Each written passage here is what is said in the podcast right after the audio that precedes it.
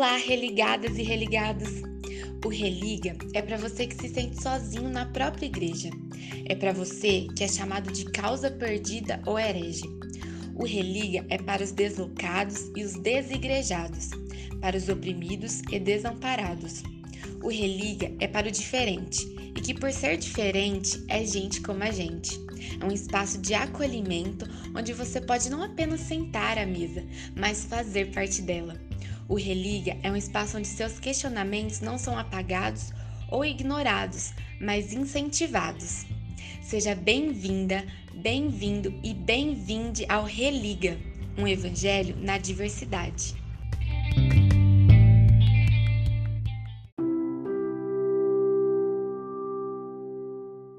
Olá, pessoal, tudo bem? Sejam todos e todas bem-vindos a mais um episódio do Religa.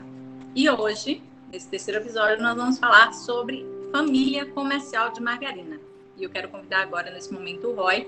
Ele vai fazer nossa oração inicial e depois eu faço uma breve introdução ao assunto e a gente começa as nossas discussões acerca desse tema, tá bom? Roy, fica à vontade. Assim como estamos, vamos fazer uma oração ao nosso Deus. Que Deus, amado Pai, obrigado, Senhor, pelas tão infinitas bênçãos que o Senhor nos concedeu durante essa semana. Que agora, ao estudarmos um pouco mais sobre esse tema tão importante para os nossos dias, tão fundamental para a nossa sociedade, que o Senhor possa estar nos dirigindo, nos guiando, nos colocando palavras na nossa boca, porque Tu és o Deus de todo poder, de toda honra e toda glória. Então, tudo que foi falado aqui nesse exato momento, seja para exaltar a sua obra e exaltar o seu nome. Em nome de Jesus, nós te pedimos e agradecemos. Amém. Amém. Bem, como eu já tinha dito no começo, é, hoje estudaremos sobre a família. E a família, ela existe desde sempre. Mas a família como conhecemos hoje, a chamada família contemporânea, passou por diversas transformações ao longo dos anos. A família é uma instituição social e, como tal, muda conforme a sociedade e a cultura. Ela muda no tempo, conforme as transformações sociais, econômicas e composição das próprias populações. Ela tem é, mudança também no espaço, dentro da sociedade, é como bem define a psicóloga da USP chamada Belinda Mande. Nos estudos sociais, podemos reconhecer ao longo da história o modelo de família pré-moderna, a família moderna e também a família contemporânea, que estamos vivendo na atualidade. Na família pré-moderna, por exemplo, essa família era composta por um conjunto extenso de membros da família: pais, mães, avós, filhos. Era uma família essencialmente patriarcal, onde a mãe tinha uma figura apenas de reprodutora dentro desse núcleo familiar. E esse era também um recorte daquela sociedade, que era toda é, manifesta nesse tipo de, de contribuição né, social. Na nossa atualidade, a família se desenha de outras maneiras, de diversas formas, mas na revista que estudamos essa semana, vimos o reforço da família de margarina, composta por pai, mãe e filhos. É, e também o endosso dessa ilusão de família feliz, família perfeita. É sobre isso que discutiremos hoje neste episódio do Religa. Eu gostaria de abrir nesse momento a oportunidade para você que deseja comentar sobre o que estudamos na lição Quebrando o Silêncio dessa semana, onde vimos alguns conceitos serem levantados aqui, né, no assunto de família. E a revista ela traz, ela inicia ali trazendo alguns, algumas informações sobre a família perfeita, né? Como eu, como eu tinha dito, a família que ela pode ser, né, como um comercial de margarina. Esse é um incentivo que de alguma forma eles trazem, né? E eles trazem alguns pontos que as famílias precisariam executar ao longo das suas vivências, né? Como praticar a comunicação, a escuta, o apoio mútuo e várias outras é, outros pontos para se tornarem assim essa família feliz, essa família de margarina. Então eu gostaria de ouvir agora vocês que estão aí, quem tiver com a mão levantada. Ai, gente, machuca. Fiquem à vontade para a gente discutir o tema.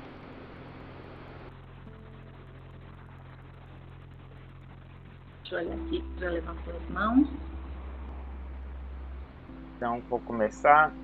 É, sou Jonathan, é, sou Jonathan do canal Gay Adventista. E acho que a gente tem que começar a pensar essa questão da família que é apresentada dentro da igreja é a partir do sistema patriarcal, né? É, acho que é quase impossível a gente entender que uma família vai ser feliz dentro desse sistema de dominação que é apresentado quando a mulher é subjugada dentro desse sistema onde a, a, a, submissão é prioridade. E aí, dentro dessa hierarquia que a igreja começa a apresentar do que é família, bota os filhos como sendo inferior, coloca a, o filho como inferior, a mãe, a mãe fica sobre os cuidados do pai. E bota, não sei se vocês já viram a questão da, da imagem como o, uns, uns guarda-chuvas, ou mesmo quando eles apresentam é, é, como duas alianças, uma sobre a outra também, é, botando uma aliança maior em cima e outra menor embaixo, como se a mulher tivesse a obrigação de sustentar é, emocionalmente o marido ou que é, é, só sobre ela é a responsabilidade do cuidado dos filhos e tira toda a responsabilidade paternal, sabe? Então, como que essa família vai ser feliz? Ou quando a gente vai lá e, e resgata aqueles versículos lá de que a mulher sabe edifica seu lar e deixa a responsabilidade novamente educacional e, e, e emocional toda sobre a mulher. E aí? Adianta elencar 10 razões dentro de uma página de revista para para a família ser feliz, de se construir, ou mesmo dentro do, do desse sistema desse ano que tudo está falando sobre família dentro da igreja, onde todos os, os modelos familiares não correspondem à realidade das famílias dentro da igreja. Porque quando a gente está falando de famílias que são é, é, é, lideradas né, por um homem, que é o que é apresentado nessa, nessa revista, e tem o suporte da mulher, a gente vê a realidade brasileira de que 70% das lares são compostos por mulheres liderando suas famílias. O, o, o que eu estou trabalhando dentro da igreja é efetivo e é correspondente ou simplesmente parece ser um recorte da realidade da nossa, da, do nosso povo, ela está sendo relevante ao que a gente tem dentro da nossa igreja de modelo familiar, a gente não tem. A gente não tem esse recorte e, essa, e esse material acaba não atendendo a gente. Ele não atende porque, além disso, ela projeta sobre a, a prole é, um, um ideal que é impossível de se conquistar, de se existir. Porque os filhos têm que chegar dentro da igreja e ficar fazendo tal método dentro da igreja. Olha, você vai levar você corta tudo dele de um sábado. Ah, e tem esse, esse exemplo, né, de dentro da revista do família menos regras é um caos e família mais regras muito rigorosas aí causam outra coisa lá. E não tem como, não tem um diálogo. Embora eles apresentem de que tenha que haver diálogo, quando a gente hierarquiza as relações familiares, não tem como. Porque o pai vai dar a decisão final sobre a educação, né? Embora ele não participe dessa educação. E aí, como que a gente vai ficar dentro disso, dentro da, dentro da, da, da realidade da igreja? Quando a gente vai lá e olha lá, olha, você tem que tirar tudo do seu filho de sábado, porque sábado é o dia do Senhor. Na igreja você vai dar um, um bonequinho do nosso amiguinho para ele brincar, porque se ele brincar com um Batman dentro da igreja, você está invocando um momento de não santificação para a vida do seu, da sua criança ali. Caramba, sabe? Ah, não, porque você tem que dar aquela bibliazinha para ele rabiscar dentro da igreja dentro de sábado, porque ele não pode nem gritar, é impossível. Mas vai ser essa família que vai fazer e cumprir esse protocolo que vai se tornar um referencial dentro da igreja e talvez ela vai estar um caco também. porque está sendo, tá tendo que exercer e dedicar tanta força para performar uma família feliz que quando essa família é, passa por uma crise, a igreja é a primeira a apontar, porque mesmo ela seguindo o protocolo, ela não atendeu essa expectativa. E é essa família margarina que vai ser o que os 10 dias de oração de, desse ano quis apresentar. É a mesma família que está sendo estimulada dentro da do livro do Impacto Esperança do ano passado, acho que Esperança para a Família, que foi o nome do livro, é, é esse é o método que a gente vai ficar aceitando sem questionar nada, porque a gente vale lembrar também que tanto quebrando o silêncio quanto o, os 10 dias de oração, embora sejam mundial, esses materiais, o quebrando silêncio é só da divisão, mas embora uh, o 10 dias de oração seja mundial, ele é feito por cada campus. Cada campus vai atender sua necessidade. E eles não atendem a necessidade daqui. Tanto que não atendem, porque é, é, outra coisa que eu gostaria de apresentar aqui é o seguinte: é, o quebrando o silêncio tem sua importância para dentro da família, mas ele acaba alimentando um ciclo de violência também. Porque a partir do momento de que eu posso me divorciar, mas eu não posso me casar de novo, você está impedindo que essa pessoa, de alguma forma, possa ter uma família saudável daqui para frente ou entrar num relacionamento saudável. Embora ela venha ali e fala, saia do, do, de um relacionamento abusivo. Rompa com isso, mas você tem que romper anulando outra parte da sua identidade. Então, de qualquer forma, essa família não vai ser boa. Nem para a pessoa que já está constituindo a família, nem para o integrante dessa família. Porque se a gente for botar um elemento LGBTQIA+, acabou porque isso vai ser considerado a ruína da família ainda. E aí, como que a gente vai pensar essas relações de família perfeita quando isso é no lar de um pastor, de que segue todo o protocolo? Como que é a culpa que essa pessoa, esse pastor e essa esposa de pastor vão gerenciar? Porque dentro do sistema adventista, ou dentro daquele ministério de reorientação, né, é o que estimula é, é a, a cuidar de pessoas que entre aspas, dizem que sofrem de AMS, né, que é atração pelo mesmo sexo, que fala que você tem que recorrer a um casal heterossexual para construir a sua heterossexualidade sadia. Como que a gente vai lidar com isso quando é o exemplo da família perfeita, que é o pastor e a esposa de pastor, que, que às vezes vivencia isso? Como que a gente lida com isso? São coisas que a gente tem que questionar, não para julgar, a gente tem que questionar para a gente entender as nossas realidades dentro do espaço religioso e criar um ambiente saudável de discussão para a gente repensar as relações familiares.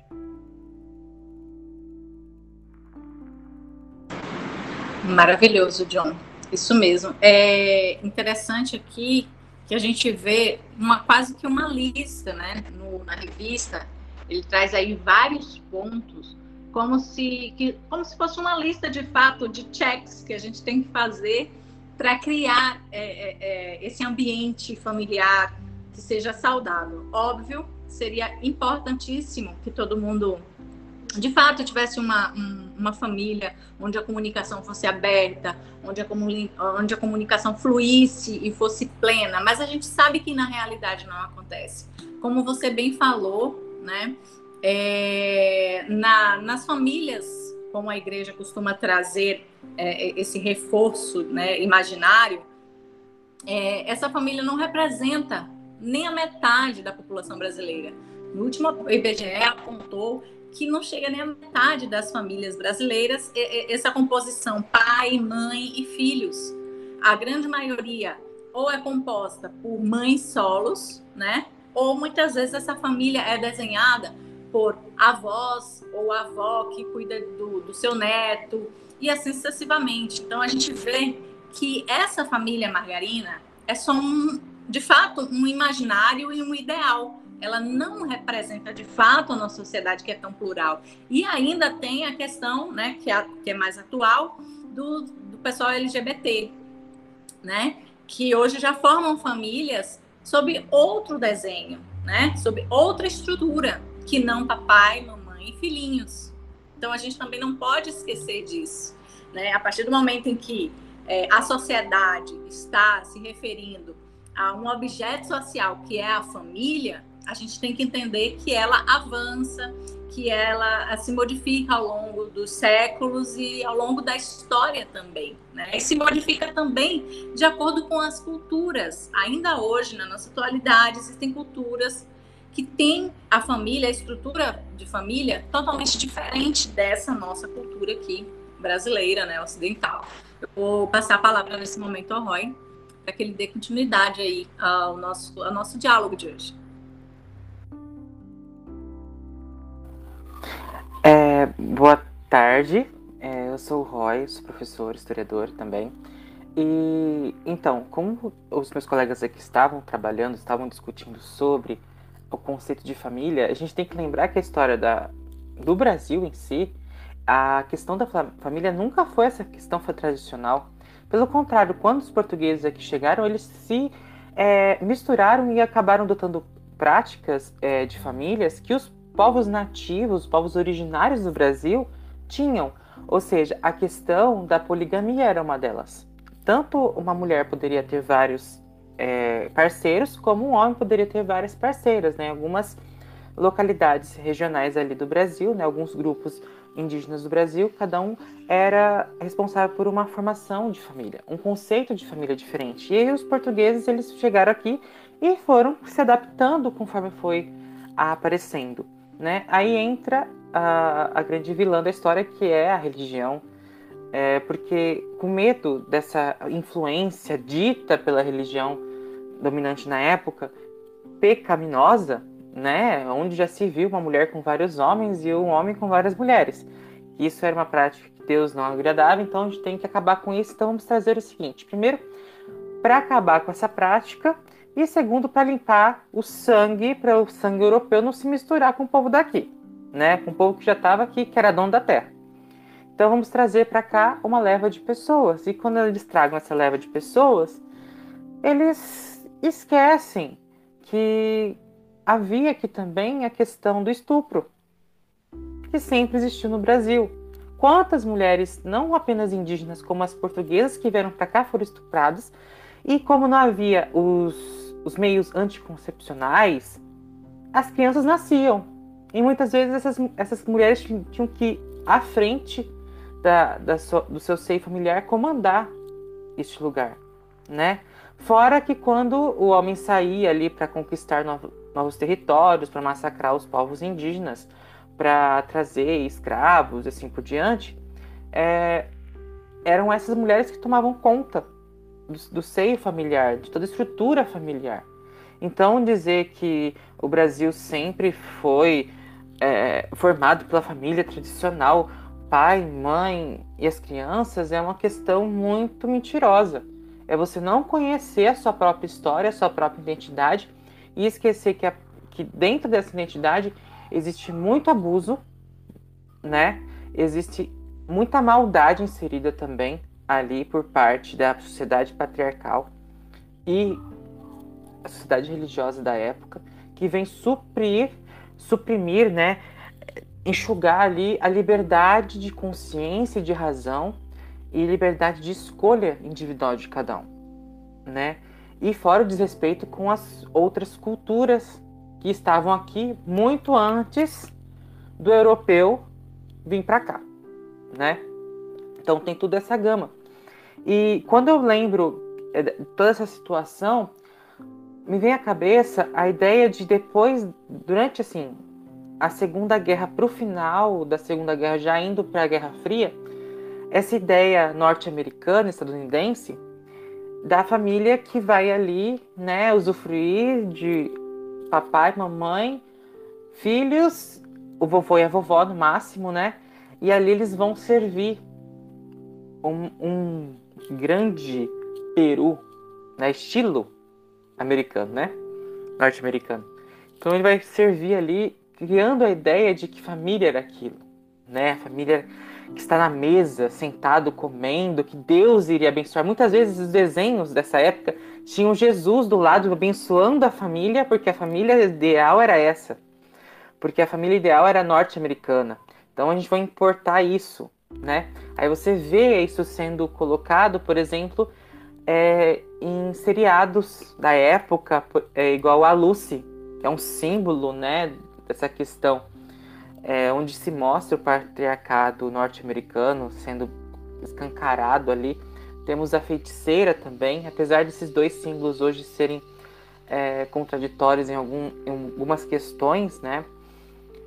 Por outros tipos de pensamento, mas quando a gente olha tudo isso, a gente olha essa imagem da, da família sendo explorada dessa forma, e isso tentando ser incorporado para o Brasil, que a realidade é totalmente diferente, né? É uma questão muito absurda. E a sociedade, o ser humano, ele muda. A sociedade que nós vivemos ali quando os homens estavam no início dos primórdios, que estavam descobrindo ali o fogo, a escrita, como que utilizar a terra, é diferente da sociedade que está hoje. Né? Não tem como você colocar duas coisas e falar ah, tudo era igual, porque não era. Porque lá no passado, lá atrás, havia poligamia, hoje que a Constituição, inclusive brasileira, proíbe, né? Existiam outras, outras formas de relacionamento, outros tipos de família, família que se entrelaçava entre elas, igual as famílias reais europeias, né? Que, que um primo casava com outro primo e virava aquele, aquela confusão genética que acabou criando algumas anomalias aí genéticas ao decorrer das linhagens reais aí da Europa e outras coisas mais.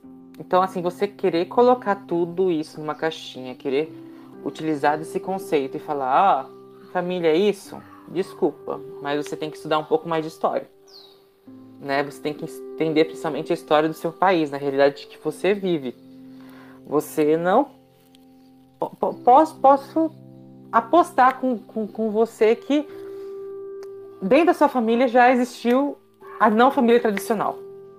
Pode ter certeza que uma mulher chefiou a sua família durante um período aí do passado distante. Pode ter certeza, principalmente no Brasil, em que a questão histórica familiar ela é muito apagada, principalmente nos últimos anos, por causa desse movimento fundamentalista, ultraconservador que tem afetado nossa sociedade, que tenta apagar a nossa identidade lá atrás, né? E, nossa, e nós não somos igual que está na imagem da, da, da imagem aqui da capa, né, da questão familiar, gente branca parecendo europeu. Primeiro de tudo, nós somos latino-americanos. Você pode ver que o europeu vai chamar a gente de latino, o estadunidense vai chamar a gente de latino, o canadense vai chamar a gente de latino, a gente é latino-americano. Esquece, desculpa, no momento que você pisou aqui, que você teve os seus filhos, você teve sua descendência aqui, se misturou já com a mistura que já tinha aqui. Desculpa, mas você não é, deixou de ser europeu há muito tempo atrás. E se você quiser saber mais sobre esse negócio de identidade latino-americana, é, tem é, Veias Abertas também, do Galino, tem Bacurau, que é um ótimo filme para explicar o que é esse negócio de identidade latino-americana, que vale muito a pena assistir também. Então, assim, você tira a questão do Brasil e coloca uma questão americana de novo. E a questão é, das regras que eles colocam aqui, tipo, a família menos regras é uma confusão, caos e bagunça. Será? A pessoa viveu numa, numa família assim para saber? A pessoa viveu, é, conheceu pessoas, fez estudo de caso? Família mais, família mais regras muito rígidas, crescimento virtual sufocado? Será também? a gente está deixando um senso, um senso comum, um senso popular, não científico, trinchando nossas fileiras. A gente, é só você olhar alguns uma décadas atrás, as famílias hippies. Os pais eram hippies, era aquela questão paz e amor, era, um, era uma questão é, contato com a natureza, não era não se tinha regras rígidas e os filhos cresceram pessoas boas também. Alguns cresceram pessoas más porque isso depende da pessoa, depende da estrutura familiar local. Não é uma questão latada que você vai estar tá lá e falar assim, não, funciona, é assim que tem que fazer. Não. Aí você quer colocar, inclusive, argumentos bíblicos, que quando você vai estudar a história da formação da Bíblia, estudar ali toda a questão, você esquece e tira todos os textos. Você esquece, por exemplo, que dentro dos três patriarcas judaicos, apenas um teve casamento monogâmico, que foi Isaac e Rebeca. Abraão teve uma concubina, Agar, que virou uma confusão. Só pelo caso de ter uma, ele ter uma concubina, criou uma, uma guerra feroz ali entre aqueles dois filhos dele, né? Até próprio é, Isa, é, Isaac e Rebeca tinham conflitos familiares. Isaú e Jacó é outro exemplo. E Jacó não teve uma ou duas, teve quatro mulheres. Quatro! E aí você quer me colocar que, que a Bíblia fala do casamento é, tradicional desde sempre? Desculpa, mas você não está lendo, você não tá lendo a Bíblia certa. Desculpa, mas não está. Você está esquecendo que por exemplo, o profeta Samuel nasceu de uma família que o cara tinha duas esposas também. Você esqueceu do grande e Salomão teve mil mulheres. Você esqueceu que o Salomão era filho de Davi. E o que, que o Davi fez? Olhou, além de ele ter várias mulheres, ainda olhou do, do outro que só tinha uma, foi lá e matou o outro porque queria ter a mulher do outro. Então, assim, Desculpa, mas você não está lendo a Bíblia certa. Você não está lendo a Bíblia com os olhares críticos que ela merece também ser lida. E é os olhares críticos que aumenta a sua fé nela. Porque, como diz Deuteronômio, que Deus colocou o povo dele para ser cabeça e não cauda. É para você pensar com a cacholinha que ele colocou aí para funcionar.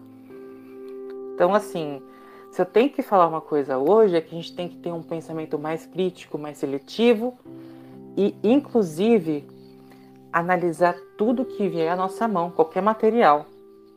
Não é isso que quer dizer que você vai abalar sua fé. Sua fé só é abalada se ela for fraca. E ela só é fraca se você só colocar o que os outros dizem e parar e não colocar o que você pensa, o que você acredita. Né? A maior libertação é quando você coloca o seu conhecimento em prática. Né? Já dizia o querido mestre Paulo Freire que a educação é libertadora, né?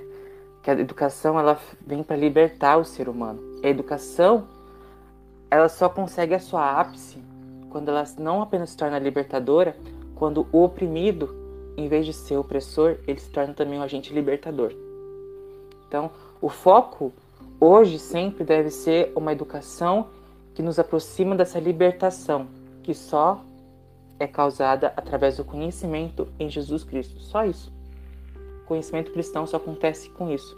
Quando você entende o que é o cristianismo, o que é Jesus Cristo, o papel dele no mundo, só assim. E você vê que Jesus também não veio de uma família tradicional, porque segundo tradição, José fora casado uma vez, ficou viúvo e depois foi com Maria né? Ou seja, era o segundo casamento dele. Não, também não era uma família tradicional. Porque Maria era madrasta dos irmãos de Jesus. Mais uma vez, você percebe que essa ideia de família tradicional não existe no pensamento bíblico. E é isso. Maravilhoso, Roy. Eu adoro suas contribuições porque elas são sempre banhadas de história, né? história sempre foi a minha matéria predileta. Então, eu acho sempre importante né, a gente fazer esse resgate do conhecimento aí da história para que a gente possa uh, entender algumas questões, principalmente as questões que a gente traz aqui no Religa, que são sempre tão fundamentais, né? Enquanto você falava aí, é, que de fato não é, é a, a questão de, da família se determinado for, determinada forma de, de ensino né, da família ali, ou, ou, se tem regras, se é muito regra ou pouco rígidas, né, as regras, que vai dar como resultado isso ou aquilo, como se fosse de fato uma questão matemática, né? Ah, se a família tem poucas regras, vai dar ruim. Se a família tem muitas regras, vai dar ruim. Tem que ter um equilíbrio. Não, não. É óbvio que eu não quero dizer aqui que não tenha que ter um equilíbrio. Tem que ter um equilíbrio, né? Já diz o ditado, tudo demais é sobra, né? Mas, é, para a gente ver, assim, só uma ilustração que eu vou trazer, eu, eu, eu, não sei quantos aqui assistem a série This Is Us, e é uma série, assim, fantástica, né? Porque eu consigo fazer umas conexões, né? Muito, até porque elas passam na nossa no nosso tempo, né, na nossa atualidade, então eu faço umas conexões muito bacanas com, com a nossa vivência. E apesar de ser uma série, ela pode trazer muito conteúdo aí para a gente discutir até aqui mesmo, né? E é outro, eu estava assistindo outro dia com uma amiga e ela estava falando assim: é, Nossa, Dani, você já reparou como aquela família é perfeita? O Jack, a, a mãe lá, que eu sempre esqueço o nome da mãe, meu Deus. Ai, que família maravilhosa. E aqueles filhos cheios de trauma, cheios de problema. Ah, se eu tivesse uma família daquela, eu tava feliz, não sei o que, não, não. Aí eu falei assim, eu parei olhei assim, Rebeca, isso, obrigada, Stefania. E aí eu parei e olhei, pois é, amiga, para você ver que nem nas famílias que a gente acha que é perfeito, de fato é perfeito. E quando a gente, quando a história vai se desdobrando, a gente vê, né, que é natural, até nas famílias perfeitas, os problemas acontecerem, né, as coisas saírem por outro por outro viés, né? Às vezes a gente pensa assim, poxa, aquele o carinha foi adotado por uma família super amorosa, o Randall, né? Não, não vai ter nenhum problema. Você vê o Randall cheio de questões, né, pessoais para resolver. E, e, e, o filho também, o mais velho, também cheio aí de questões com o irmão, com, a, com o próprio pai. Não existe, gente, família perfeita, não existe família de margarina, porque até a mais perfeita, né, que a gente possa imaginar, só quem está dentro dela entende os traumas que vivencia ou passou, né? Acho muito bacana, eu indico aí para quem ainda não assistiu, assista This Is Us, tem na, na Prime? E você vai ver e vai se apaixonar por uma série que é uma série da vida real, né? A gente consegue se identificar com muitos personagens ali e você vai chegar com certeza a muitas conclusões acerca do que é a família, né? E, e, eu cada vez eu tenho percebido que ela não tem que ser perfeita mesmo, não. Ela tem que, né, tentar se ajustar, tentar, obviamente, fazer pessoas saudáveis, mas esse, esse ideal de perfeição, ele não existe. Aqui ela vai falar agora pra gente.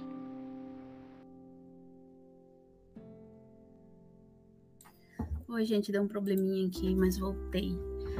É, tem aqui umas partes da revista que eu tava procurando as referências, né? Só que não tem referência. A pessoa cita é autor, por exemplo, Dolores Curran.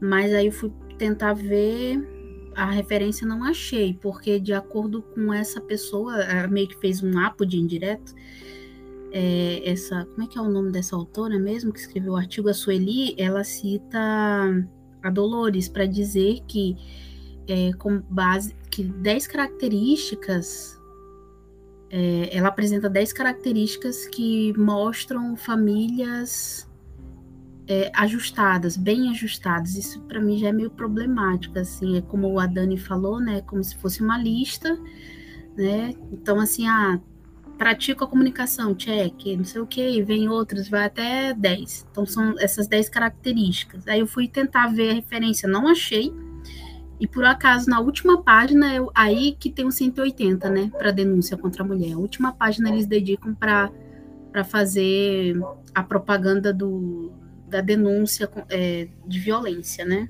É bem interessante, isso também diz muito. Mas, assim, aí apresenta essas características e algumas, para mim, acho que não, não assim, dependendo da família, se eu pensar numa família cristã, vamos botar assim adventista, mas famílias conservadoras, que, por exemplo, na característica nona, né, incentivar os filhos para autonomia, né, enquanto pequenos os pais tutelam a, a, os filhos, é, enfim, assumem a direção da vida dos filhos. Mas quando mas tem que respeitar o momento em que eles decidem por conta própria. E isso não é uma realidade no meio de muitas famílias conservadoras por exemplo né?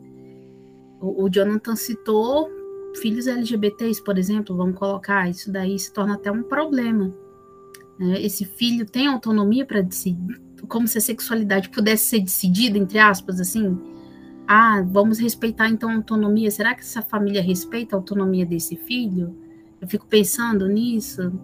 É, tem um outro, uma outra questão, valorizam a religião e as famílias que são de religiões distintas, até mesmo nessa característica, eles falam que é, é, membros que têm religiões diferentes têm problemas. Né? Então é bom todo mundo ter uma religião só.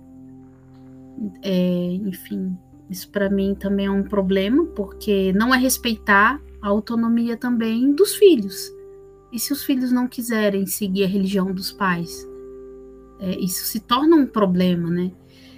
É, enfim, eu estava pensando também muito na, em um carinha da sociologia, que é o Durkheim, ele fala quando ele olhando para a sociedade moderna em transformação, ele ficava muito aflito. Então ele cunhou a teoria da anomia social.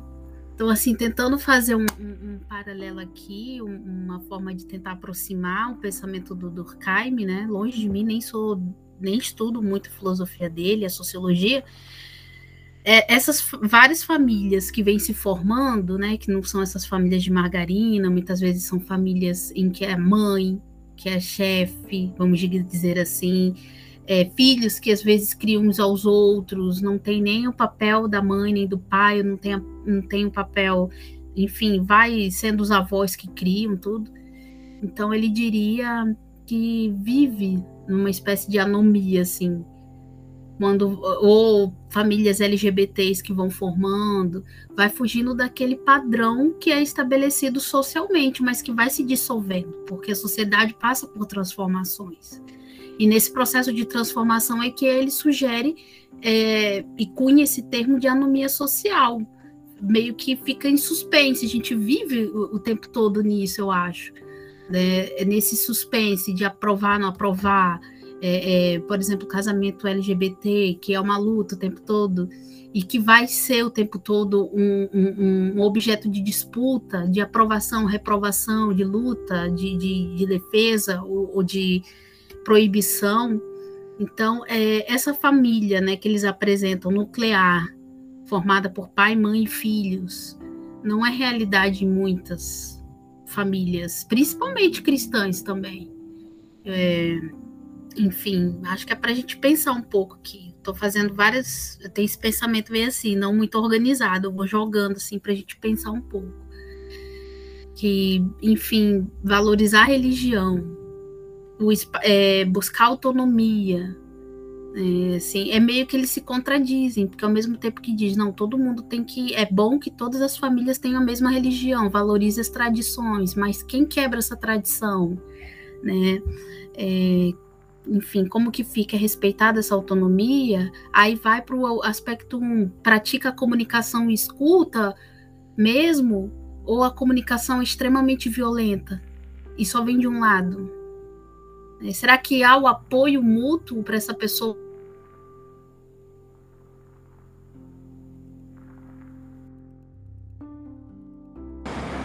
Eu acho que a Aquila caiu rapidinho. Oi, voltei. Pronto. É, colocando essa equação, né, de família menos regras, dá caos, confusão. Então, assim, enfim, é como se tentasse o tempo todo colocar as famílias em caixas, assim. Tem que ser assim, senão o que passa disso é uma violação de regras, é, é um caos, é uma confusão. E para mim, muitas vezes, a diferença é o que traz a beleza é, a autonomia mesmo, ela é muito bonita, mas assim na prática tem que acontecer. Isso é muito no discurso. E enfim, é isso que eu tenho para dizer hoje. Muito bom, Atla. Você trouxe alguns pontos aí para de fato a gente pensar, né, para fazer a gente degustar isso que você está falando. Acho que é muito um exercício de parar e repensar alguns dos pontos que você de fato levantou. Vou convidar o John para falar agora nesse momento. Depois do John é o Roy. É o Roy? Não. Acho que é a Natália e a Stefânia, né? Deixa eu dar uma olhadinha, deixa eu conferir aqui. É isso, é o Jonathan, depois a Natália, a Stefânia e depois o Roy. Olá, gente, voltei para a gente é, continuar esse pensamento do, dos modelos familiares para a gente entender que a, a perspectiva da igreja ou como ela apresenta a família para gente, ela não atende nem ao público dela. Vamos pensar nessa, nessa perspectiva agora. É, tem algum material da igreja? Eu estava fazendo uma busca aqui agora eu não encontrei. Mas tem algum material da igreja que traz a definição, não traz uma definição de família, porque isso é uma das coisas que eu gostaria de, de que a gente debatesse. O que é família, né? O que é família para a igreja adventista? Por que eu estou trazendo isso? Porque nenhum desses materiais ela vem falando sobre família e ela aponta um elemento de que é a família e a gente esquece, que é a família uninuclear. Que eles começam a trabalhar esse conceito de família uninuclear, se eu não me engano, quando a gente que quando a pessoa assume o cargo de Ministério da Família e tem que fazer o cálculo de, de, de famílias para solicitar material. E eles jogam assim: famílias uninucleares. E famílias uninucleares para a igreja adventista são estudantes universitários ou estudantes de ensino médio que vão morar no internato e congregam em alguma igreja, que você tem que preparar um material para eles, tem que dedicar um material para eles.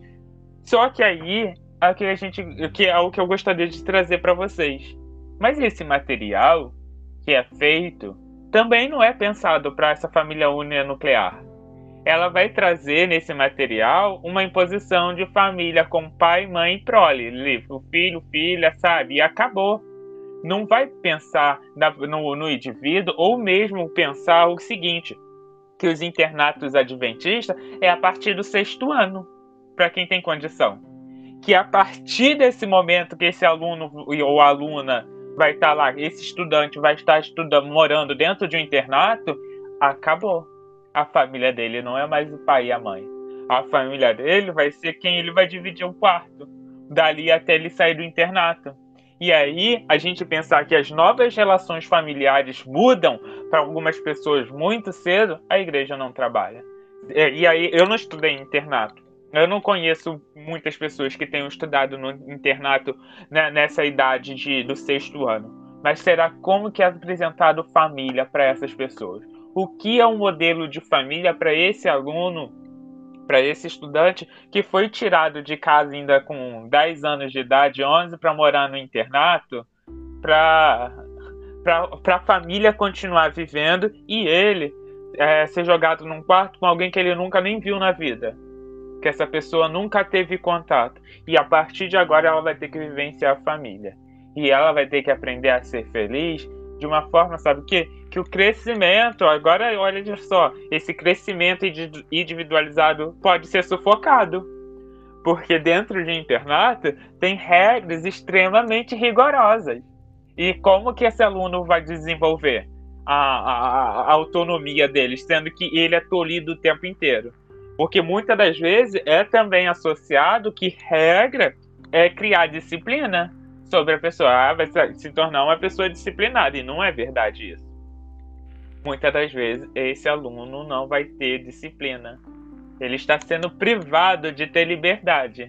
E sabe? E a gente tem que começar a pensar sobre isso. Porque essa diversidade que a Daniela trouxe falando da série, a gente só consegue vivenciar quando ela é estimulada e a gente não estimula e a gente volta. É um material que não fala nem para a metade da igreja, nem 50% da igreja é contemplado com esse modelo de família. E a igreja apresenta um outro conceito é de que em contemplação, né? A família se contempla uma dentro da outra. E dentro de casa você está contemplando o quê? Talvez uma agressão. E esse vai ser o modelo que essa, essa pessoa que está crescendo nesse meio vai reproduzir na família que ela constituir também. E aí, como que a gente vai pensar os conceitos de família ou o que, que é um conceito de família dentro da Bíblia se a gente não conversa sobre família? Família para muito além. E aí a gente vai e volta. Se família pode ser uninuclear, porque a gente não fala sobre ela. Ou agora a gente vai falar de outra questão. Se família é algo tão importante, porque uma pessoa que se, se divorcia não pode constituir uma nova família, a menos que ela seja traída. que ela tenha passado por um processo de adultério ali, tem envol algum envolvimento em adultério, porque as famílias estão sendo privadas de continuar e, e, a, e a viver uma família saudável. Esse é o segundo ponto. O terceiro ponto é que a revista Época noticiou porque tem influência da Igreja Adventista num, num caso, no primeiro divórcio homoafetivo do Brasil. Porque ela, ela está tendo influência em um espaço onde ela tem, então, ela, já que ela não aceita como membro, porque ela está usando a sua influência dentro de um relacionamento que a igreja não contempla oficialmente, sabe? E é, são coisas que a gente tem que pensar, porque se a gente pensar de que a igreja de, na, em Gana está defendendo a criminalização da, da, das relações homoafetivas, a gente, olha, isso é algo que a igreja está se envolvendo é, no, no, no, no, conceito de família, algo que tem que ser discutido de forma pública e não de uma esfera privada, da igreja, quanto organização, para estar tá lá e defender a criminalização do direito à família, sabe? Ou quando ela vai tentar interferir, falando no processo de adoção, casais que querem adotar.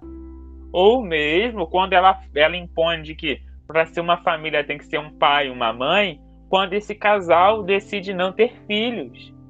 E aí, como que a gente vai falar sobre essas questões de família quando ela não está disposta a, a falar de outros modelos né, de família, outros métodos de se construir família? E aí a gente volta também para uma outra questão que foi a que o Roy trouxe pra gente. O Roy falou assim: ah, mas a gente tem que pensar nas famílias polígamas. Basta ver como é a igreja ainda hoje, em alguns países, que a poligamia é permitida. Como que é a relação da igreja? A igreja, por muitos anos, isso tem no estudo do Ronald Lawson, vai lá, mostra que a igreja adventista é, passou a aceitar os casais polígamos, as famílias polígamas, né? Passou a aceitar as famílias polígamas depois, por imposição da, da estadunidense sobre a, a, ali a parte da Ásia que tinham famílias polígamas e da África, a igreja vai e começa a falar: opa, a gente não pode mais aceitar esse modelo familiar.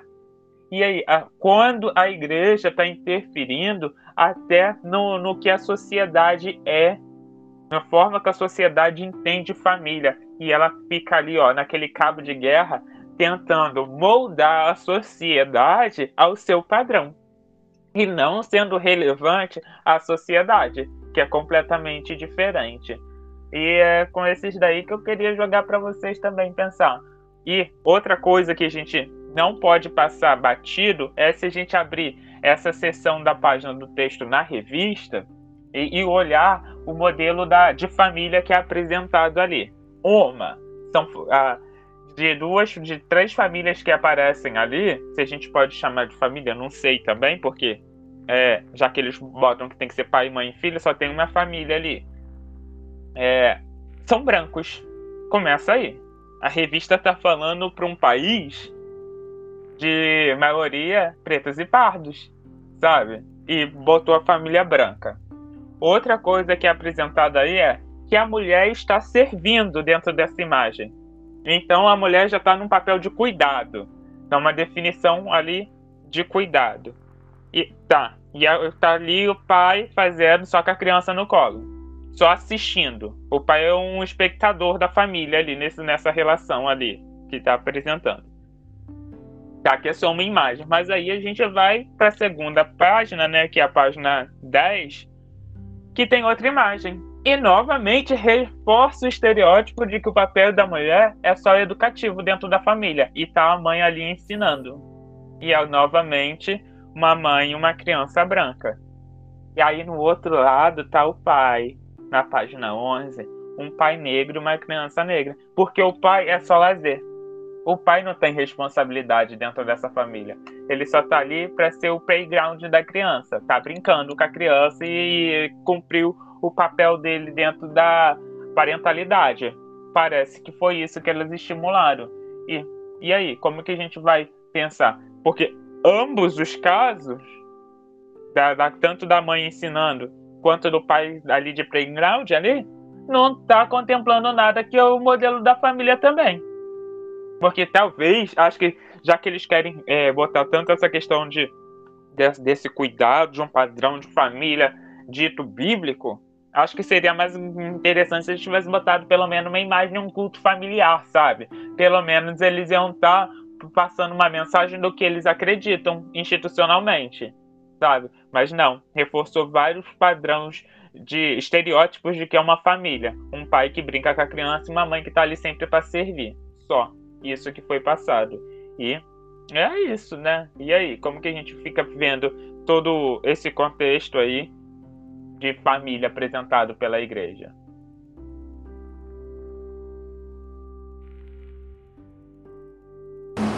Muito obrigada, John. Natália? Gente, boa noite. Alguém consegue me ouvir? Boa noite. Ah, sim. beleza, então. Então, eu fiz a leitura no material. Então, como a Aquila mesmo diz, eu concordo plenamente com ela, aquela parte da religião, assim, é, é bem problemática. Ela, é, assim, ela analisou até mais profundo, né, que tem que ter a mesma religião. Mas eu, assim, o título da, daquela parte já foi meio problemático, né, falar que dá importância da religião. Assim, a religião é importante? É, mas a religião não é o suficiente para a família se manter melhor, entendeu? É, vai muito além da religião. Não é a única coisa que pode resolver isso. Uma outra coisa também que eu achei problemática é uma parte falando sobre as normas. Falando que tem que impor as normas, né? Eu vi uma parte falando desse tipo falando que, devido ao comportamento da pessoa, pode ter punições ou recompensas. Gente, isso vai gerar um filho tão frustrado, depois quando crescer, mais tão frustrado, porque olha, às vezes a gente pode dar o nosso melhor, mas nem sempre vamos ter recompensa por aquilo. Muitas vezes a gente, o mundo é sombrio, o mundo é mau, o mundo é perverso. A gente vai, a gente pode dar o nosso melhor, mas muitas vezes não seremos elogiados, não teremos recompensa, não teremos nada disso. Às vezes é, nem sempre é, quebrar, é, ter regras vai, assim, vai ser o melhor pra gente. E outra coisa que eu vi também, assim, é, mandei uma chat para vocês no chat, né? Eu aconselho vocês a dar uma olhada sobre o, uh, o lance da família tradicional. Eu acho que seria importante você dar uma, uma olhadinha depois. E eu também vi é, esse negócio de modelo de família tradicional também eu não concordo muito. Eu acredito que não existe um modelo para isso. Eu acredito que família é quando as duas pessoas, as pessoas se unem, independente se tem filho, se não tem, ou qualquer coisa. E Independente disso, é, eu acredito que um casal pode ser uma família, no meu ponto de vista. Nem toda mulher nasceu para ser mãe, entendeu? É uma imposição daquele instinto maternal da mulher, aquilo para mim, aquilo me assim, me deixa tão indignada com essa, com essa parte de colocar a mulher sempre na posição materna. Isso me irrita tanto.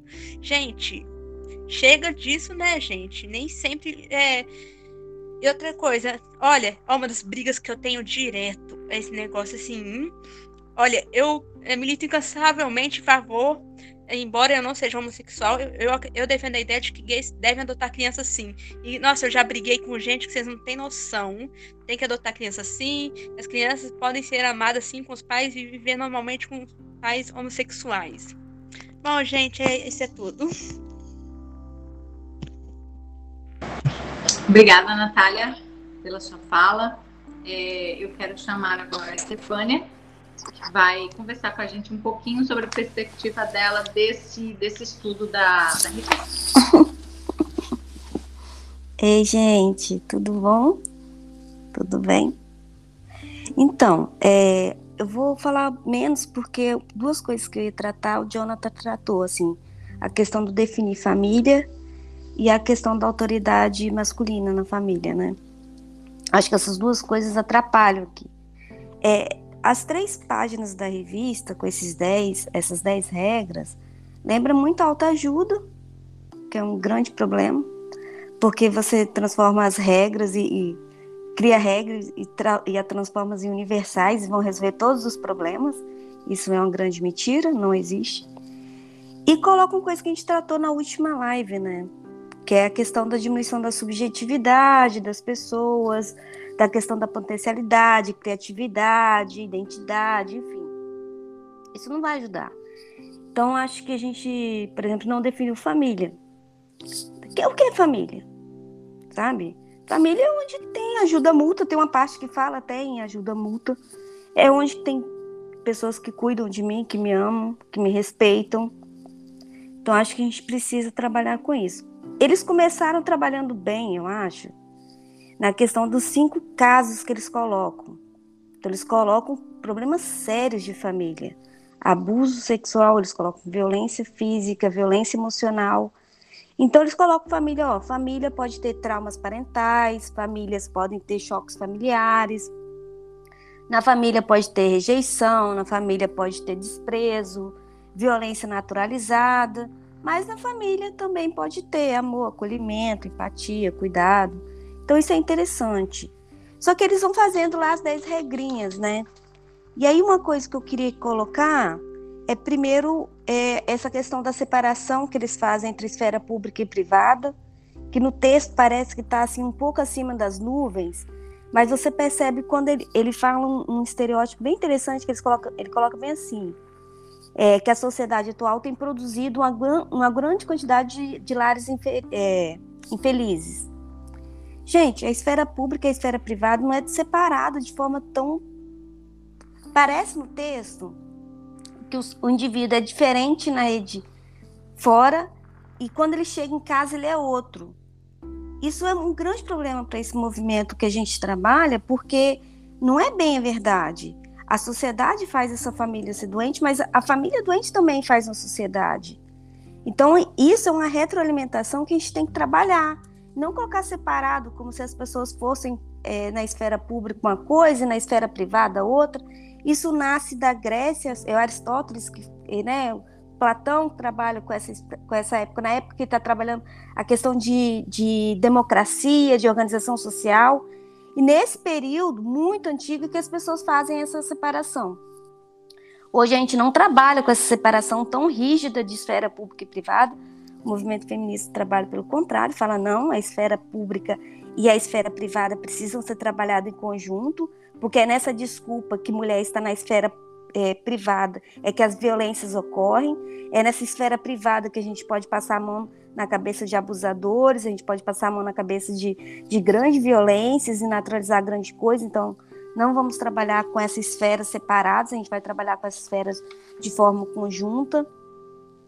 E aí a gente trabalha com algumas coisas que eu acho que ficou faltando, que o John falou, essa questão de definir família, que eu achei se eu não defino família, eu não consigo trabalhar com o resto do texto de forma equilibrada. Mas tá, a gente entende o que eles estão definindo aqui. E aí falam algumas regras, como a questão da, da prática da comunicação. E aí eu vou no que o Jonathan falou. Se eu trabalho com, com autoridade, com luta pelo poder, com a naturalização da violência, onde um só tem o poder de decidir o que a família vai, ser, vai seguir, eu não vou ter comunicação. Se a gente parar para estudar desde o primeiro religa, as regras estavam sendo institucionalizadas e como que aquelas regras irão atrapalhar isso daqui, é só a gente pensar. Coloca o homem como autoridade que você vai, não vai ter mais comunicação. Você não vai ter respeito mútuo. Você não vai ter, por exemplo, responsabilidade compartilhada. Porque no Religa 1 a gente viu mulher como dona de casa. Então, assim, lamento. Se a gente, então a gente tem que pegar qual, qual, qual material a gente vai seguir a regra. Se é esse material aqui, que eu achei que, apesar de ter um, uma linha de autoajuda, pelo menos dá uma definição melhor, que a gente pode tentar trabalhar com uma família um pouco mais saudável a partir desses 10 conselhos, mas os 10 conselhos são contraditórios ao que a gente viu no primeiro Religa totalmente. Coloca o homem como autoridade aqui que a gente vai ver Onde vai estar o exercício do respeito? Se eu coloco só um, um chefe, o resto tudo submisso dentro da família. Então, assim, muita coisa aqui meio estranha, gente, para mim. É, uma outra que... Alguém quer falar alguma coisa? Fala, Natália. Não, porque se colocar o homem aqui em casa para poder dominar, aqui, tá, aqui, aqui vira um caos. Não, é divisão. Eles colocam, por exemplo, existe apoio mútuo, né? Aí eles colocam Tá onde que fica a divisão do, do trabalho doméstico aqui? Que no primeiro religa eu tô para servir, querido. Aí aqui agora então eu tenho que ter ensinar a família a responsabilidade. Contraditório, né? Bem contraditório aqui para mim. E aí tem outras coisinhas, por exemplo, que ficou faltando que eu tenho que, que trabalhar. Ah, é a questão do interesse da formação moral dos filhos. Eu acho interessante. Ai, desculpa, pensei que tinha caído. Caiu, gente? Stefânia? Oi, eu caí? Você caiu aí, eu. Então, volta um pouquinho aí a sua fala para a gente entender o que você estava falando. Não, então, é isso. Eu, acho, eu achei o texto de autoajuda, claramente autoajuda, mas contraditório, primeiro religa todinho. Porque aqui, pelo menos, eu dou uma linha para a gente tentar fazer um diálogo, sabe? Um pouco mais equilibrado, ao meu ver. Só que ele é contraditório, o primeiro religa. Totalmente contraditório. Uma outra parte que fala sobre a questão do, de todos são responsáveis pela família, e eu acho interessante é que a gente tem que levar em consideração é que a família não é algo individual. A sociedade tem responsabilidade, a gente tem responsabilidade. Vou dar um exemplo. Como é que a gente tem responsabilidade de forma social com, por exemplo, filhos que não são meus, ou, ou idosos, enfim. Quem, todo mundo aqui tem um trabalho fora, né? Se eu chego no meu trabalho e vejo uma criança que foi maltratada, eu tenho responsabilidade legal pelaquela criança, de denunciar um abuso de denunciá-lo. Você que é professora, você tem responsabilidade. Essa, essa, esse fechamento de esfera pública e privada é perigoso por causa disso. Porque senão eu coloco só a responsabilidade na família. Então, se, se a família é que provoca, por exemplo, a maioria dos casos de abuso sexual, como é que é essa esfera privada que vai, vai denunciá-la? Se os abusos estão ocorrendo dentro da esfera privada. Entende? Então, cuidado com essa separação tão tão fixa. Não é bem assim. Todos nós temos responsabilidade com o próximo. E o próximo pode ser o vizinho, pode ser um, uma criança que apareceu no meu hospital, um, um aluno que apareceu no seu colégio. É uma responsabilidade coletiva com a vida. Enfim. Então é isso, gente. Eu não vou falar muito porque algumas coisas o Jonathan já tinha falado, que era a questão da autoridade masculina e a questão do que definir família, que a gente não definiu aqui o que é família. Mas é isso. Eu acho que a gente precisa. O que eu queria debater entre eram essas três, essas três coisas, duas o John já debateu, e a questão da separação da esfera pública e privada, que não vai nos ajudar a discutir isso daqui. Mas que no tema aparece umas duas vezes. Muito bom, Stefania, você levantar esse ponto da definição de família, que de fato o texto traz, mas a gente pode resgatar um pensamento, né? É, pensamento não, na verdade, uh, um, um, projeto de lei que rodou um tempo, parou no Senado, se não estou enganada, que era justamente essa tentativa da bancada evangélica de fazer o Estado fazer essa, essa definição de família. E qual era a proposta, né? De que a família fosse entendida, né? Família tradicional, como uh, essa que a gente descreve como família margarina, né? Cujo componente é pai, mãe e os filhos, tá? Num casamento heterossexual. E, no máximo, estendido para uma família onde apenas, por exemplo, a mãe ou o pai fosse o, chefe dessa família, né? Então, mãe e filhos ou pai e filhos. Então, essa seria basicamente a proposta de lei de que a definição fosse essa. Só que a gente sabe que na esfera social, né, da sociedade, uma definição é, de, de, de, núcleo familiar, o que seria essa descrição esse, é, de família, isso vai impactar mais tarde em políticas públicas, né, a serem pensadas, políticas públicas no, no tocante à saúde, à segurança e diversas outras leis civis que a gente tem. Então, para mim, o grande problema hoje da atualidade, né, dessa tentativa que a religião, e aí eu falo religião, basicamente a religião cristã, né, é, é, representada aí pela bancada evangélica, ela traz de de problemática para esse tema hoje na política é que ela tenta impor a sua visão particular religiosa, né, de família margarina, trazer isso para a esfera pública, a esfera social da sociedade. Só que a gente precisa lembrar que a sociedade ela é ampla, ela não é composta apenas de cristãos, né, muito menos de família margarina. E a gente tem que lembrar também que a religião é uma coisa, o Estado é outra. Né? Importante que a gente sempre é, levante a bandeira do, da laicidade do Estado. Né? Porque a partir do momento em que eu defino que família é aquilo que a minha religião fala, o que a minha religião defende, é, eu tenho que entender que eu estou, de certa forma, apartando, segregando outros modelos de família que não é aquele que eu acredito como ideal. E isso não é justo numa sociedade, porque a gente vive em sociedade, apesar de termos religiões. Então a gente precisa uh, uh, saber fazer essa separação, tá? Uh, se você acredita, você que está ouvindo, você acredita que família, sua definição na sua religião, ou seja lá na sua crença, família é papai, mamãe e filhinhos, faz isso na tua família e tá tudo certo, né? Você tem é, é, respaldo para isso. Mas você não pode exigir que o Estado paute como realidade fundamental esse modelo, porque existem outras pessoas, outras formas de entender família, tá? E hoje, é, eu estava assistindo uma, uma filósofa é, comentando sobre esse assunto, achei bem interessante que na atualidade é, é, a família, né, o que a gente entende de família, já se diversificou tanto que a gente não pode simplesmente cravar e bater um martelo, família é isso, porque exatamente como eu tinha dito, existem vários modelos de família. Então, definir família ficou é, é de alguma forma muito mais particular do que simplesmente um, uma uma definição que eu possa dar enquanto pessoa, porque para mim família pode ser uma, uma coisa, né? Pode representar uma coisa para você, pode ser outra. Eu quero só aproveitar o gancho aqui para trazer uma, uma questão muito pessoal é, que sempre me incomodou. Eu, eu, quando entrei na igreja lá em 2003, entrei, entrou eu e minhas duas irmãs apenas, né? Nós três. E eu lembro que sempre que tinha algum tipo de programação, principalmente Semana da Família, né?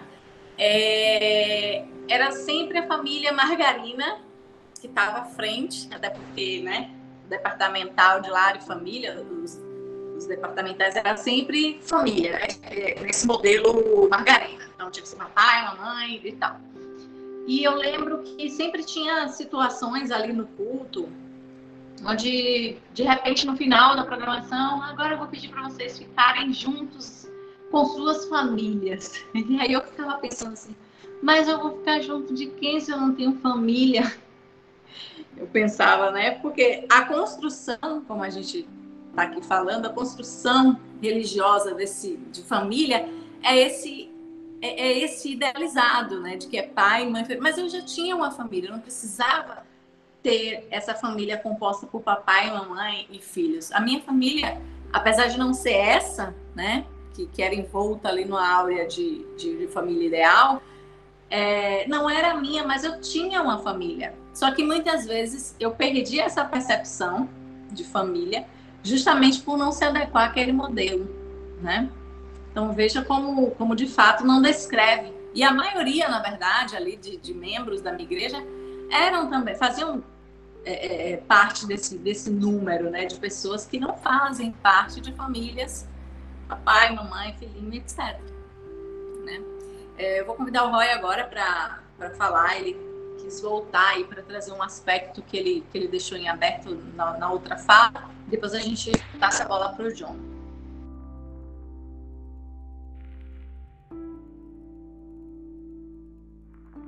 Roy, tá fechado. Agora estão me ouvindo? Ei, e se fez o som. É, então, eu queria pegar o gancho do que a Stefani estava falando sem coerência. Gente, é muito incoerência. Eu não aguento mais tanta incoerência.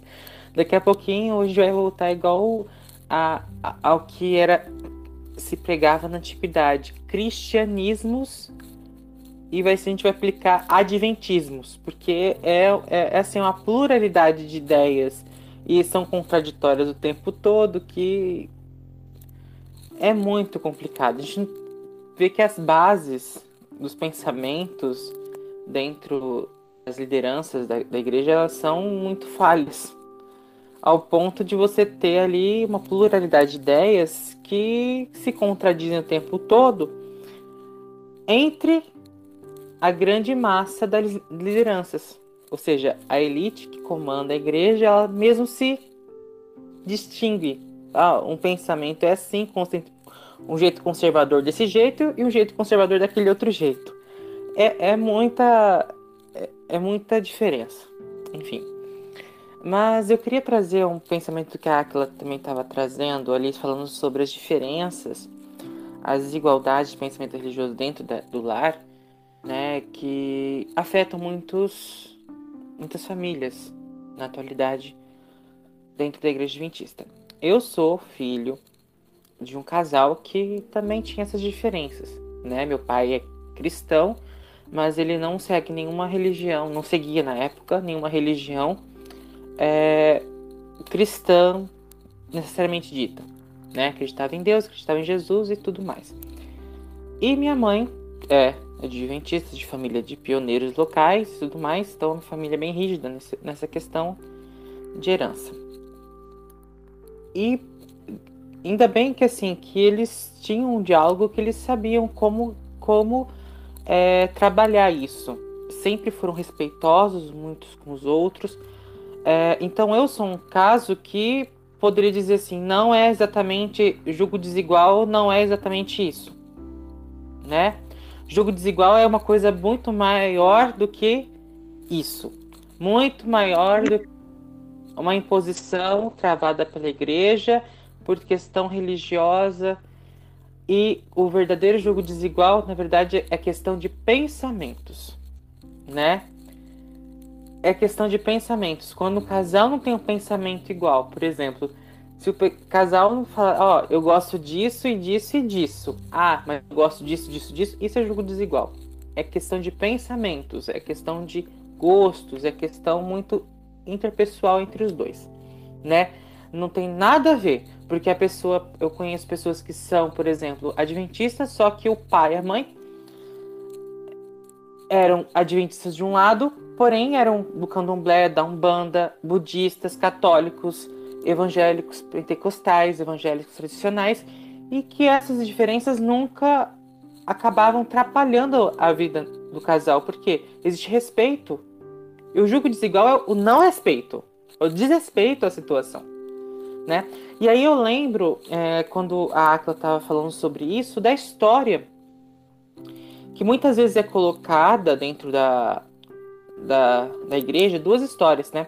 Primeiro é a história de, de Sansão, né? Com a questão ali da Dalila, porque ela é de cultura diferente, que não sei o que, que não sei o que lá, esquecendo que na verdade o vilão da história é o próprio Sansão. Porque a Dalila estava ali vivendo no país dela, na terra dela, defendendo o povo dela, sendo que Sansão, que era o estrangeiro, que estava ali de, por forma de rebeldia. Era o homem que era rebelde da situação ali. Não tem nada a ver com a Dalila. A Dalila estava fazendo a parte dela como uma boa cidadã ali do povo filisteu, né? Quem que era o errado da história foi o Sansão, que se meteu onde não devia. Aí o pessoal vai querer Aí cria a Dalila, não, você não pode se relacionar porque vem as Dalilas da vida, que vão te seduzir para os caminhos do mal, né? Aí, colocando a culpa na mulher mais uma vez, sendo que o errado da história inteiro é o, o Sansão que não deveria se meter com um país estrangeiro, né? Então, assim, isso aí é outra questão que é muito debatido, muito argumentado dentro da igreja, sendo que as pessoas não olham pela ótica das coisas, né? Gostam de utilizar isso de forma errônea e prejudicando a imagem de personagens bíblicos que não mereciam tais características, né, populares. E a segundo caso, ele é também colocado muito a fundo para condenar a idolatria, que é o caso lá do Jacó com ali com a Raquel, onde a, a Raquel não, perdão, Rebeca, onde a Rebeca rouba os ídolos do pai dela. Raquel mesmo, né? É, Rabe é, Raquel, não é? Eu falei Rebeca sem querer. É, Ra Raquel e Lia, então Raquel vai lá e rouba. Isso no capítulo 31, né? Quando você, ela rouba é, para adorar aqueles ídolos, as pessoas esquecem todo o contexto histórico porque ela rouba, né? E eu lembro que as pessoas trabalham muito esse texto para condenar a idolatria. Ó, Deus mandou destruir os ídolos, então quer dizer que vai destruir os ídolos. Mas não, no caso ali dos ídolos, eles tinham um significado muito maior do que adoração. Os ídolos que Raquel rouba do pai dele, dela, né? Ela tá trabalhando a questão assim de, é, de propriedade. Ela tá roubando o direito do pai dela ter aquela terra, né? Ela tá roubando os deuses que protegem a família dela, né? Então assim é uma questão muito de poder local. Ou seja, ela tá roubando ali, pedindo as bênçãos, que as bênçãos venham para ela, Fora a questão que ela sempre foi criada num lar politeísta. Então isso também tem uma questão emocional envolvida, uma herança emocional envolvida. Eu acreditava nesses deuses quando eu, quando eu comecei a minha vida, esse mundo. Meus pais me ensinaram assim. Né? Então também havia esse momento espiritual sendo utilizado ali.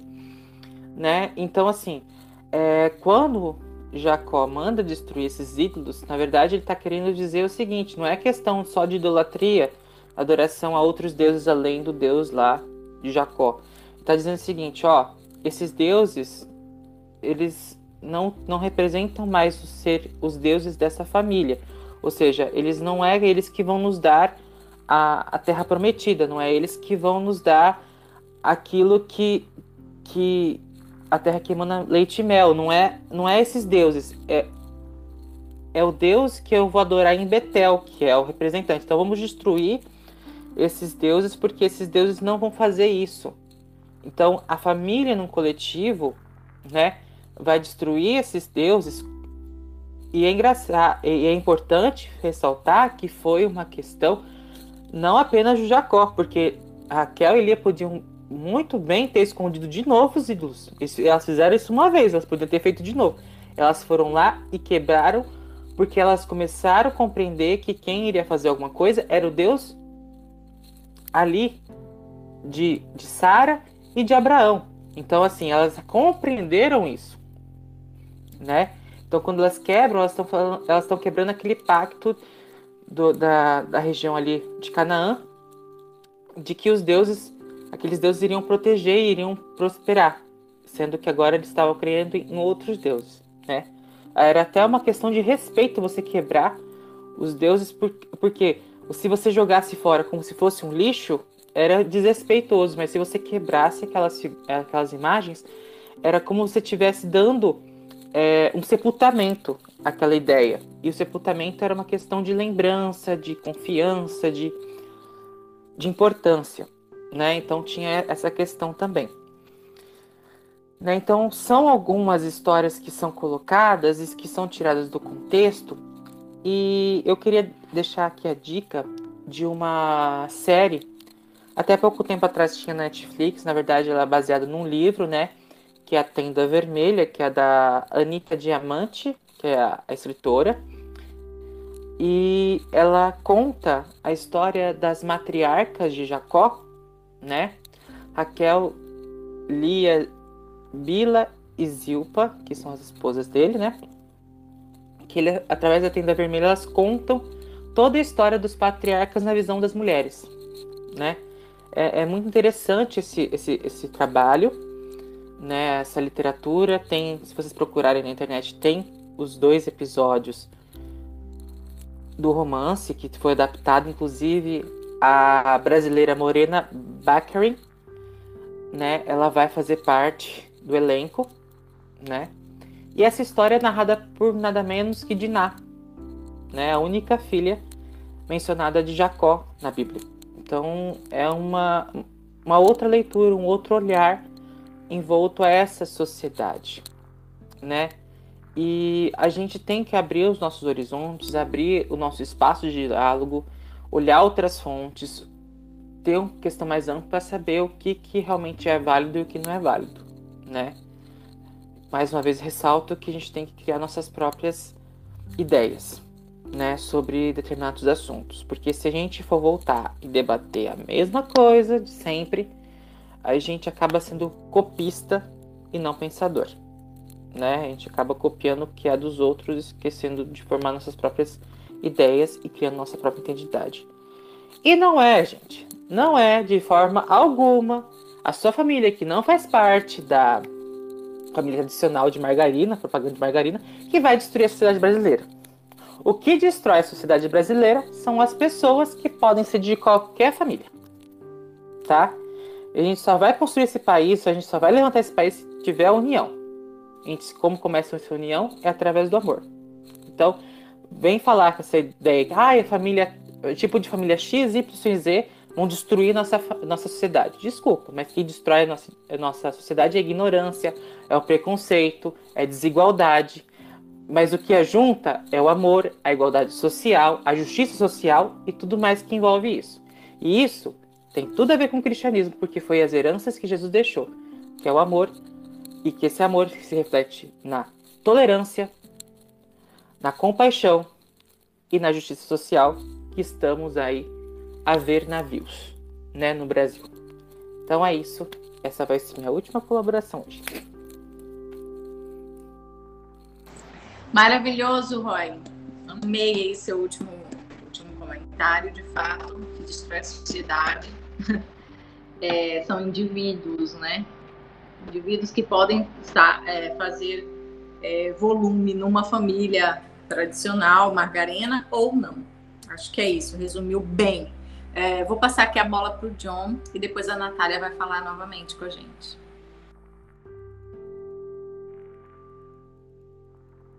Para mim também vai ser minha última contribuição é, de hoje. É a gente pensar é, na história da Ana da, da do, do, primeiro episódio né, dessa temporada. De que a Ana não era adventista.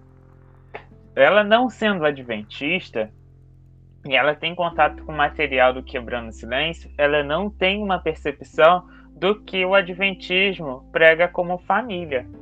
A gente está aqui partindo de um princípio supondo de qual seja o, o, o imaginário que a revista está tentando passar, né? Já que ela não define o que é família. E aí é o chamado que a gente tem que ter, né? A, a uma percepção é, essa revista não tem definição do que é família e ela está sendo feita para atender pessoas não que não estão em contato com o contexto adventista que entende uma família da forma que a igreja apresenta, que é um pai, mãe e a prole, sabe? É, é, é, é, esse é um ponto que a gente tem que questionar. Por quê? É, quando, não sei se vocês já viram, se vocês já leram ou, ou ouviram na igreja de vocês de que tem vários municípios no Brasil que, a partir do Quebrando Silêncio, instituíram o Dia Municipal do Quebrando Silêncio. E agora a gente está falando de uma esfera né, de que uma iniciativa privada alcançou o espaço público para promoção de diálogo. Mas será que esse diálogo que está vindo a partir de uma iniciativa religiosa está vindo para atender as, os modelos e os, e os tipos de famílias que essa sociedade tem?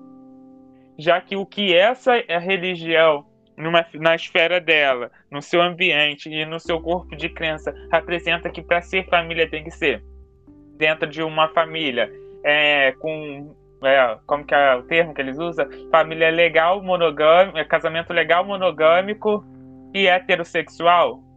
Como que eu vou e pego agora pensando os, os os vereadores que pegaram essa iniciativa para tentar promover, será que eles tiveram também esse cuidado de entender o que é família? Porque se o que a, a, a instituição religiosa está pregando como família for aplicado na esfera pública como política, a gente tem um problema. A gente tem um grande problema, porque foi a, custou muita luta para conseguir que, por exemplo, a Lei Maria da Penha atendesse mulheres trans e mulheres, mulheres trans e travestis. E aí, sabe? E aí, é, são, por exemplo, é, é, identidades de gêneros que a igreja não reconhece. E aí, como que a gente vai lidar com isso? Quando uma iniciativa religiosa toma um espaço público e esse espaço público tem que legislar para todos, tem que acolher a todos. Porque é muito bonito na hora de publicar lá aqui. Aí o município, acho que é Duque de Caxias aqui no Rio. Ah, o município de Duque de Caxias vai é, definir o quarto sábado de agosto para ser o dia municipal do Quebrando Silêncio. Bacana. Legal. A gente vai debater isso como? Como que a gente vai fazer isso acontecer?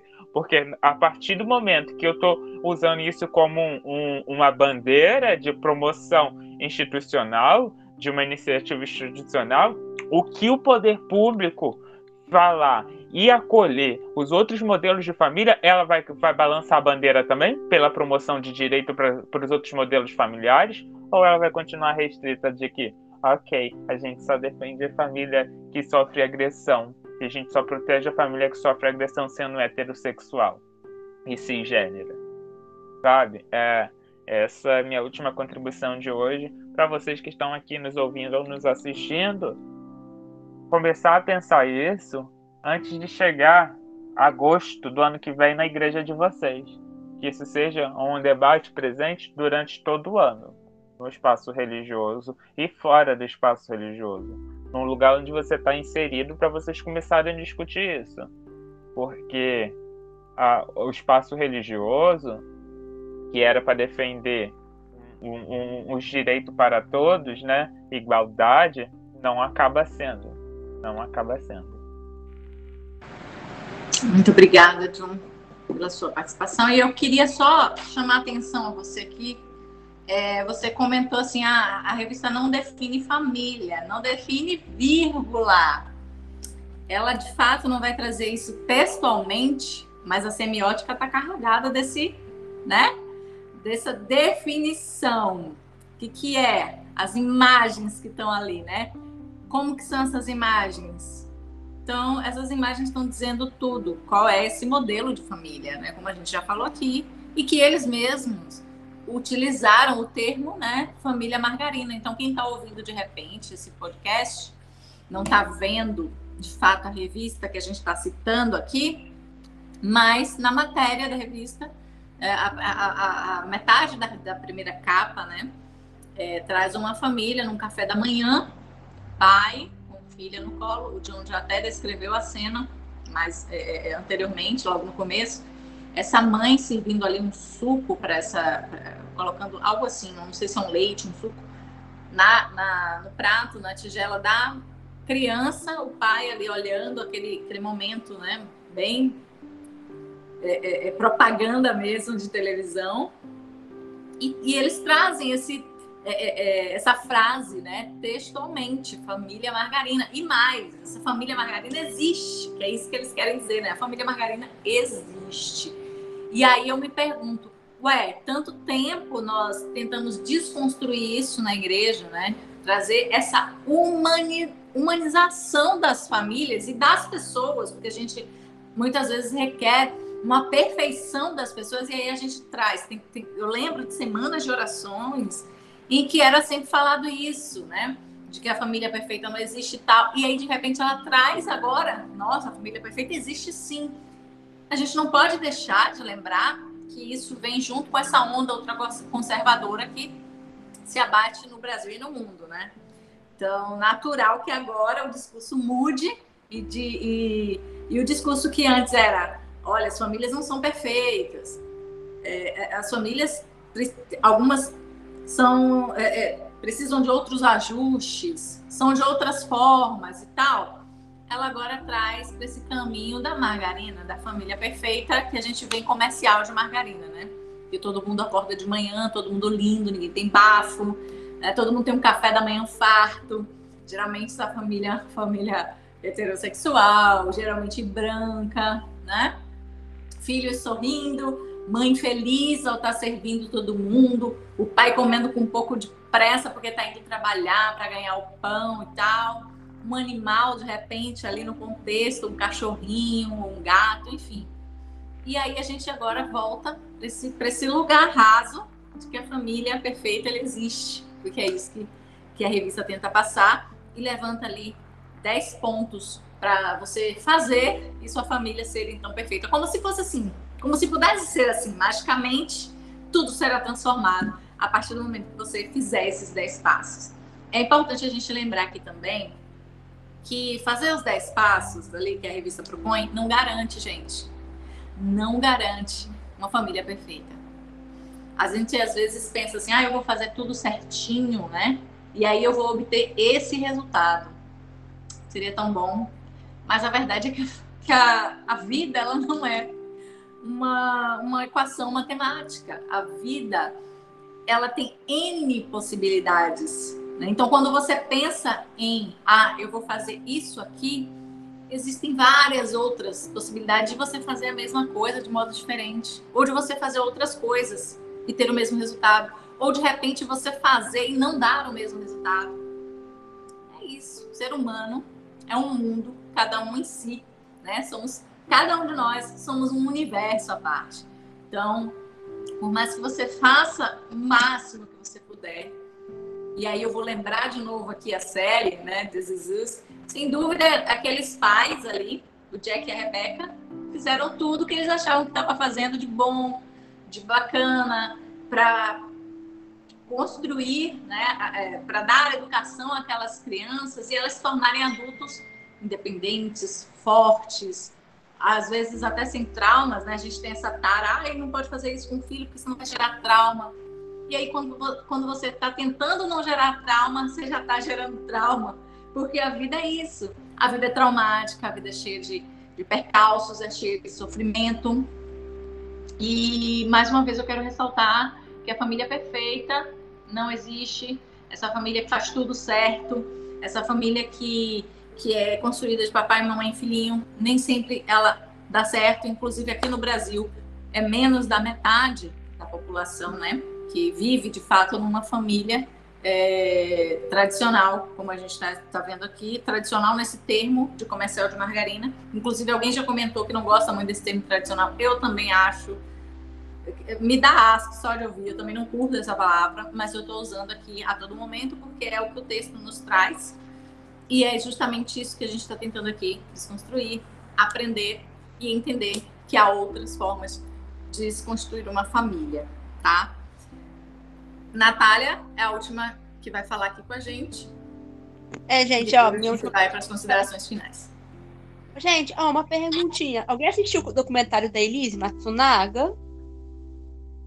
Olha, eu acho que é bom todo mundo assistir, porque para poder tirar uma conclusão e olhar os dois lados, entendeu? Eu comecei a assistir ontem e vou continuar assistindo até o final.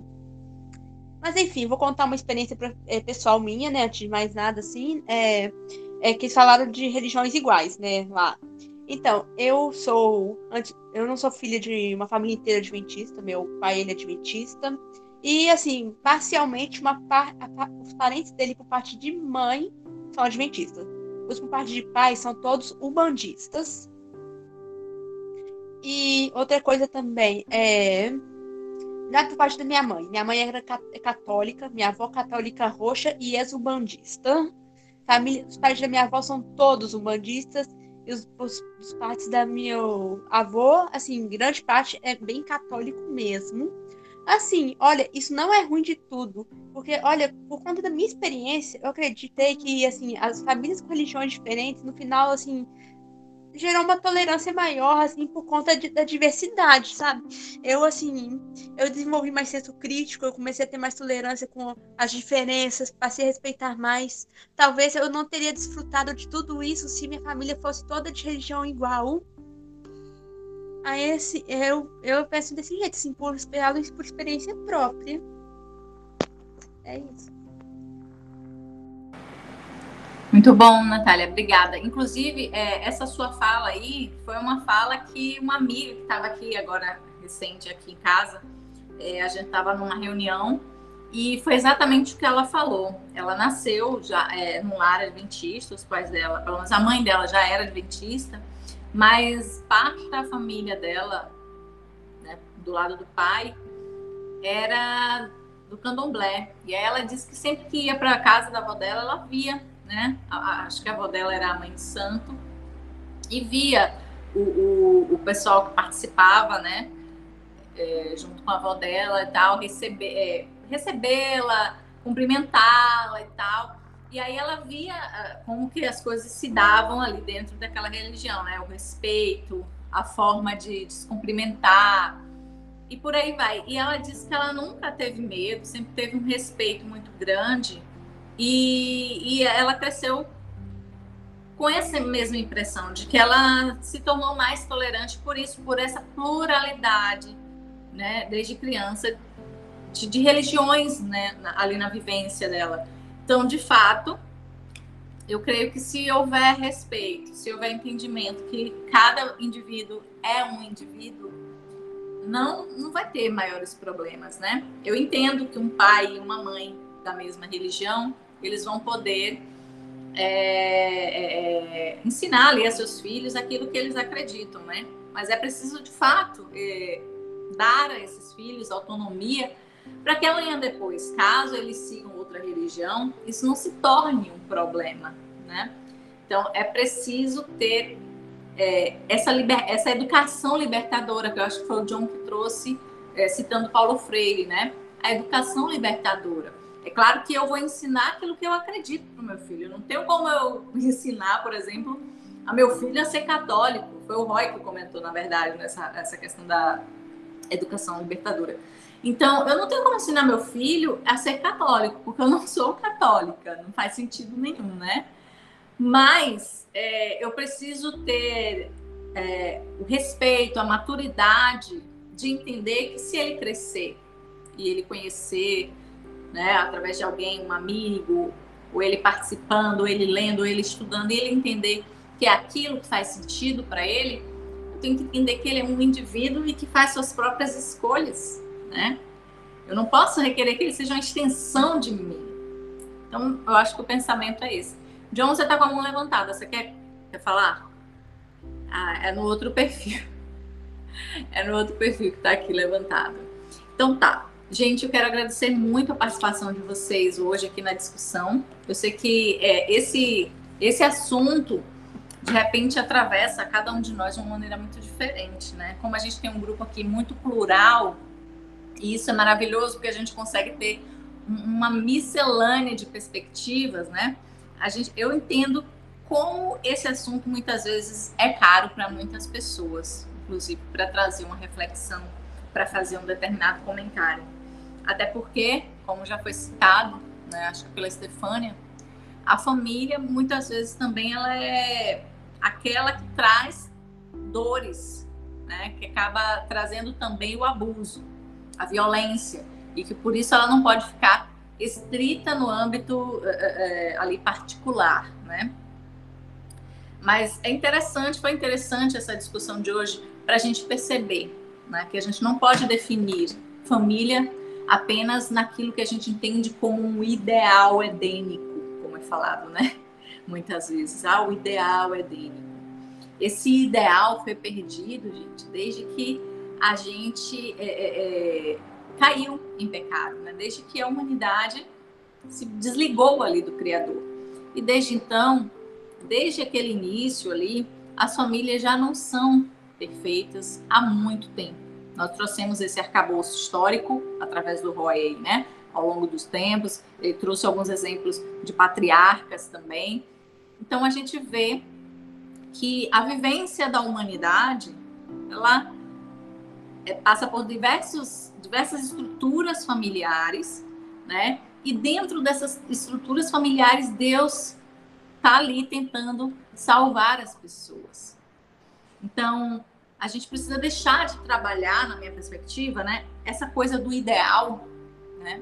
Como se de fato fosse possível ser, né? É, é, ou ter algo ideal, e a gente passar a vivenciar aquilo que de fato a gente tem. Vamos trabalhar com o que a gente tem a família não é uma mulher com seus filhos? Vamos trabalhar essa família, vamos ajudar essa mulher, porque muitas vezes a gente tem semanas de oração que traz esse elemento pai, mãe, filho e que traz ali ensinamentos que não, não, a pessoa não consegue aplicar na vida prática dela, porque de repente não tem um pai. E aí a gente está ali falando, ah, porque o pai tem que fazer, o pai tem que fazer. E se o pai não está presente? Né? Então a gente tem que sair desse ideal e vir para a realidade, aquilo que acontece aqui no chão de fábrica, né?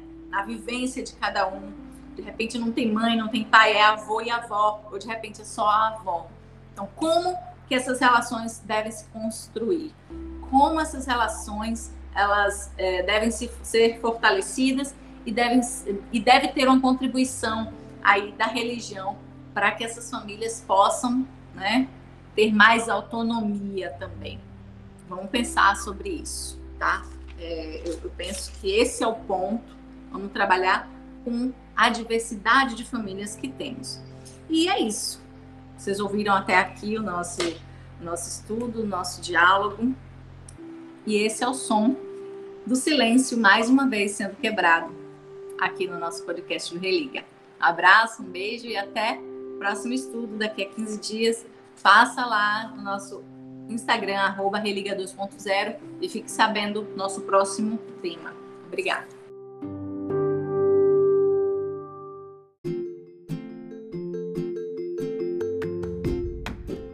Agradecemos por ter quebrado o silêncio e desconstruído tabus. Sou um Jovem Adventista é um podcast colaborativo e voluntário. Essa é uma parceria Religa. Beijos e até o próximo episódio.